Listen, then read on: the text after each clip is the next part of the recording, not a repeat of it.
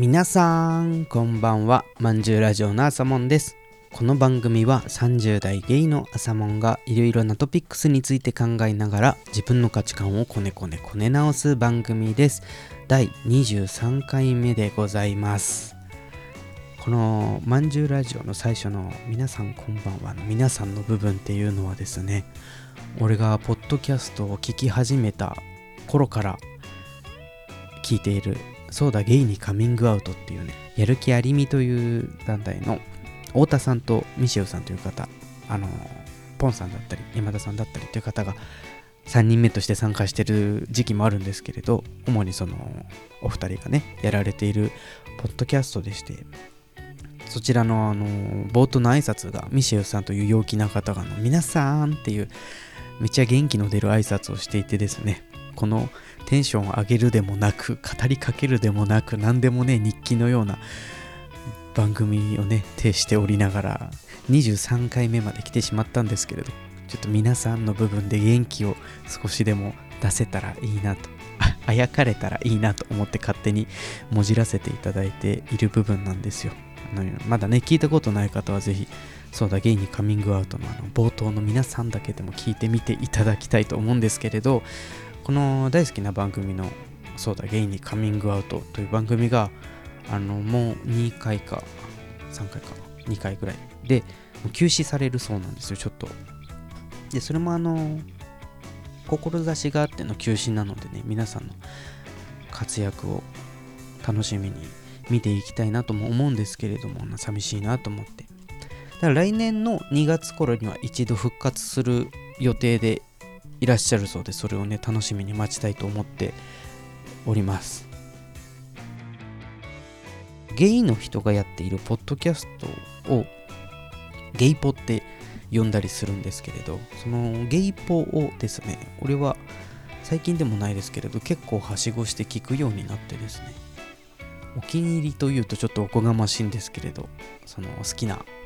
ゲイポ番組がいくつかある中の一つにですね新宿2.5丁目ラジオという番組があってでちょっとあの俺ノールックでポッドキャストを聞きがちなので最新話なのかどっかジャンプして聞いてしまった話なのかは定かでないのでちょっと失礼なのかもしれないんですけれどあの番組内で素地診断っていうのをやってたんですよ。で素地診断ってちょっと俺も概要をよく調べてないまま喋ってしまってるんでどうかと思うんですけれど なんかどうやら性的思考とかをちょっと分析してみようぜっていう診断のようなんですよ。だから心の性と恋愛の思考と性的思考っていうのを分析してみようっていう診断なんですけれど俺は恋愛思考がゲイでデミロマンティック。このデミロマンティックっていうのがなんかこう強い信頼関係で恋に落ちるっていう風に書いてあるんですよ。なんていうかあの普段は恋愛感情っていうのがあんまりなくって深く深く知った時に初めてこの人好きかもってなるタイプっていうことらしいです。で性的思考がゲイでフレイセクシュアルっていう風に書いてあるんですけどこのフレイセクシュアルっていうのがえっ、ー、とこれはなんか恋人のことは大好きだけど体のつながりは必要なくなったかなっていうような感じの何て言うんでしょうタイプらしいです。でなんか俺がへえって思ったのがなんか表現したい性っていう項目があるんですよ。でそれが俺ノンバイナリーだったんですよ意外と。意外とそのどんな選択肢があるか分かんないんですけど。でノンバイナリーっていうのはその男性でも女性でもないそんな部分を強調したいよっていうのがノンバイナリーっていうやつらしいんですけれど。まあ言われてみれば確かに男性性を強調するでもなく女性性を強調するでもなくだなっていうところで心当たりがある部分はいっぱいあるんですけれど、ま、結構面白いなと思って。ね仲のいい友達片っ端からこの素地診断っていうのをね受けさせて結果を聞いていきたいと思っているんですけれど。ちょっとね皆さんも興味がある方は素地診断 SOGI 診断検索してやってみてください。何のオチもない話なんですけれど。あの今日今日話そうかなと思ってたのがですねあのアニメを見終わったんですよ一つ。そういう話をしていこうかなと思っております。あの何を見たかと言いますとですねメイドインアビスの最新最新のやつを見ました。ちょっと遅ればせながら。あのメイドインアビスっていうのはですね人類最後の秘境と言われるアビスっていうでっかい大穴を少年少女が冒険していくというあらすじのものなんですけれどこのねグロい描写があることで有名になってしまっている作品ですね。絵柄が可愛いんですよね。絵柄が可愛いんですけれど油断してるとびっくりするほどこうグロい表現が出てきたりする。作品です。今回のね最新シーズンもあのちゃんともうでっかいグロい部分があってもう細々したえぐい表現があってみたいなところが目立ったんですけれどやっぱ話としてもね面白い作品であんまりねネタ ネタバレしないように気をつけて喋ろうと思ってたんですけども何も喋れなくなっちゃいますね。あのブエコっていうキャラが出てくるんですよ。ブエちょっと本名忘れちゃったんですけれど。その人がねなんかあのなんていうんですかはつらつとしたタイプじゃないキャラでなんかちょっとキモいんですよね。笑い方がふへへみたいな部分があったりとか。なんか最近のアニメってそういうキャラとか描写って多いなと思って俺すごい好きな部分なんですけれどあそこそうなんだみたいな。なんかキャラクターのセリフの言い方とかもアニメっぽくない部分が強調されてたりとかあのビースターズっていうアニメの主人公の喋り方とかね普通に喋ってるみたいな喋り方だったりするような作品がなんとなく多いのかなっていうふうに思ったんですけどそのブエコっていう方はちょっとキモくてあの気に入ってるキャラです。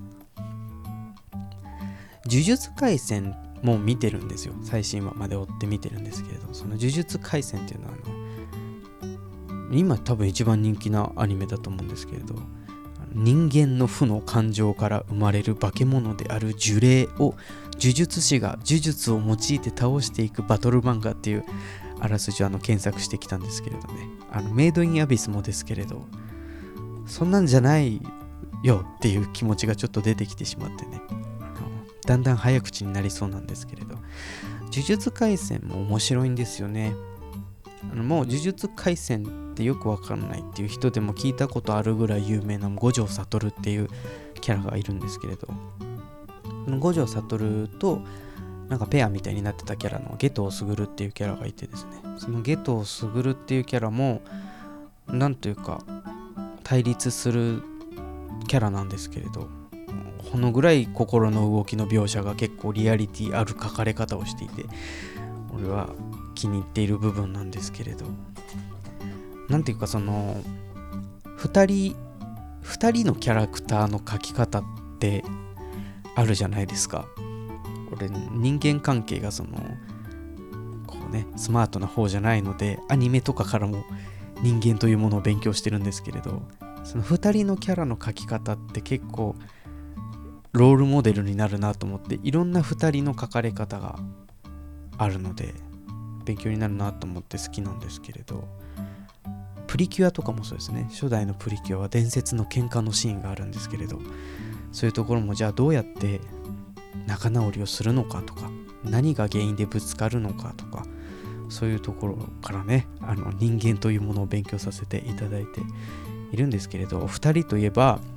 ずっと好きなね作品があって全然アニメでもないんですけど「二人は友達」っていう作品が小学校の低学年の国語とかで出てたんですよ。ちょっとタイトル違ったらあれなんですけど。あのアーノルド・ローベルっていう方の作品なんですけど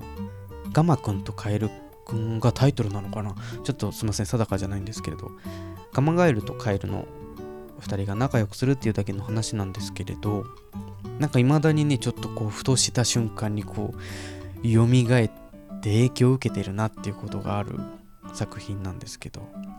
教科書に載っていた話がですねガマくんってまあ言わずもがなガマガエルの子とカエルくんっていう子がいてでガマくんが手紙をもらえないからってしょんぼりしてたんですよ。俺は手紙を一回ももらったことないって言ってポストの前でしょんぼりしてるのをカエルくんが見て手紙を書いてあげるっていう話なんですけどいいんですよ。今なら言葉にできるって感じなんですけどその善良な2人の関係ってこうなんて素敵なんだっていうのを植え付けられた作品だなと思っております。そのカエルくんがガマくんに書いた手紙がですね親愛なるガマガエルくん。僕は君が僕の親友であることを嬉しく思っています。君の親友カエルっていう手紙を書くんですけれど。このねなんか何もなんかこの善良な行いのすがすがしさよっていう部分が未だに心に残っていてですね。基本的にはいい行いをしようっていう思う瞬間がしばしばあるんですけど結構このガマくんとカエルくんが一つ大きい要素になっているような気がしています。あとあの大人になった今でもこうたったの一度も手紙をもらったことないんだって悲しくなる気持ちをだいたい月に23回ぐらいね思うことがあるんですよねポストを見て。手紙なんかそうそうもらったことなんかないんですけれどちょっとガマくんの気持ちがわかるなと思いながらこの数十年間生きてきているとこなんですけれど。なんか善悪の描写ってあるじゃないですか。いろんな小説だったり映画だったりうん漫画だったりアニメだったりでそのあるあるは違うと思うんですけれどなんかそのあらゆる善悪の行動ってシンボルとして書かれ書きやすい書かれることが多いと思うんですけれど。それはまあそのままアニメがイコール現実っていう風にね方程式が成り立つことは結構少ないと思うんですけれど。ただ一般的に多く認知される部分だと思うんですね。これはいいことだよね。これは悪い行いだよね。みたいな。でそれはそのなんか正解の一つなのかなって思う基準の一つにもなってたりして。例えば誰かが何かを失敗した時に鼻で笑うっていう行為は現実世界では全然大したことない。なんならしたことある人の方が多いような話なんですけれど例えばそれがアニメでふんって笑う描写があったとしたらそいつって悪役じゃないですか。なんか なんていうの？なんかその後必ず何か悪いことをするとか何かしら制裁を受けるとかっていうね流れになると思うんですけど。逆になんかこう嬉しいことがあった時に素直に喜ぶとかあの良い行いをするっていうこともまたあいつはいいやつなんだなっていう認識になるなっていうところがちょっと勉強になるなと思う部分だったりしてね。ちょっとこう死亡フラグだったりとかあのヘイトを集めてしまうような行為っていうのはね慎んでいきつつ良い行いをたくさん重ねていってね良い主人公でありたいなと思思うよというお話でこんなところで今日は終わりにしたいと思います。まんじゅうラジオではお便りも募集してあかんじゃった。まんじゅうラジオではお便りも募集しております。番組の概要欄に URL 貼っておりますのでお便り送っていただけましたら嬉しいです。23回目も最後まで聞いてくれてありがとうございました。